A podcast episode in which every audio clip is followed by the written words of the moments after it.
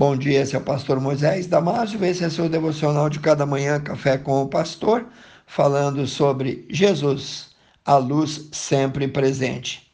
Nem todos seguem a luz do mundo, na verdade, a maioria rejeita essa luz.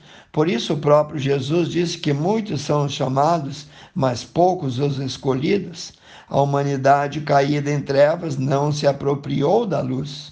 Na verdade, os homens, por natureza, amam as trevas e odeiam a luz do mundo. Por isso, a luz de Cristo não expõe, muitas vezes não entra, não penetra no coração dessas pessoas. Porque essa luz expõe a miséria das obras pecaminosas do homem caído, está lá em João 3, 20. Por isso, a declaração Eu sou a luz do mundo, em João 8,12, conforta alguns, mas contraria, ofende a outros. Fugir ou se esconder de Jesus é uma reação natural de qualquer pecador. Foi assim no Éden, depois que Adão pecou, é assim comigo, é assim com você. Somos como baratas, aranhas, escorpiões escondidos debaixo de uma pedra. Quando esta é levantada, a luz do sol revela o esconderijo, o jeito é correr para se esconder debaixo de outra pedra, longe da luz. A grande maioria quer ganhar o mundo, quer andar no caminho largo, onde nada é proibido, quer viver no que ele entende como liberdade.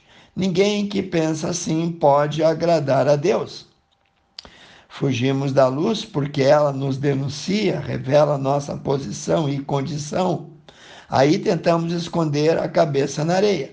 Nossa posição é naturalmente de rebeldia, de inimizade contra Deus. Nossa condição é de pecadores, transgressores das leis divinas e dignos de condenação. Numa situação assim, o que fazer se não fugir? Jesus disse em João 8,12: Eu sou a luz do mundo, quem me segue não andará em trevas, mas terá a luz da vida. Seguir a Jesus é se expor à luz e deixar que seja revelada toda a nossa imundícia. A mesma verdade já havia sido dito por Jesus a Nicodemos em João 3, 18 a 21. Vou ler para ti, disse Jesus de si mesmo assim. Quem crê nele não é condenado, mas quem não crê já está condenado, porquanto não crê no unigênito Filho de Deus. E a condenação é esta: que a luz, que é Jesus, veio ao mundo e os homens amaram mais as trevas do que a luz, porque as suas obras eram más. Porque todo aquele que faz o mal, isto é, vive na prática do pecado, odeia a luz e não vem para a luz para que as suas obras não sejam denunciadas, isto é, não sejam reprovadas. Mas quem pratica a verdade vem para a luz, a fim de que as suas obras sejam manifestas, porque são feitas em Deus. Nenhuma outra fonte de verdade espiritual está disponível para a humanidade.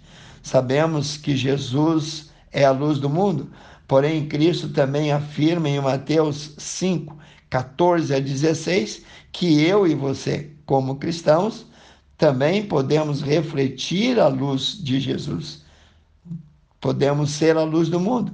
Ele diz que você é a luz e que você tem a responsabilidade de deixá-la brilhar para o mundo inteiro ver. Sim, o mundo inteiro não são apenas as pessoas com quem nós convivemos na igreja, não são apenas as pessoas no nosso lar, mas sim todas as pessoas.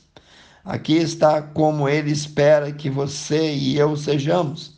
Deus pretende fazer o seu trabalho na terra hoje, através de você e através de mim. Seja então a luz que Jesus profetizou que você deveria ser não são apenas os pastores, pregadores, evangelistas, missionários que são a luz, são todos no mundo que amam ao Senhor Jesus. Que Deus te abençoe. Quero orar contigo, amantíssimo Deus e eterno Pai. Obrigado por essa grande verdade, onde o Senhor diz que cada um de nós é também a luz do mundo. Pai, ajuda-nos a brilhar no meio do nosso viver. Obrigado porque Jesus veio buscar o homem que se havia perdido, que se havia se escondido em trevas, que havia se distanciado do Deus Todo-Poderoso. Pai Santo, estende a tua mão sobre cada um de nós. Eu peço e oro em nome de Jesus. Amém. Se você gostou, passe adiante esse devocional e se você precisar, quiser, almejar, aprender um pouco mais da palavra de Deus, também pode acessar o nosso site www.ibbfloripa.com.br. Passe adiante o devocional e eu te vejo amanhã ou te vejo no próximo Café com o Pastor.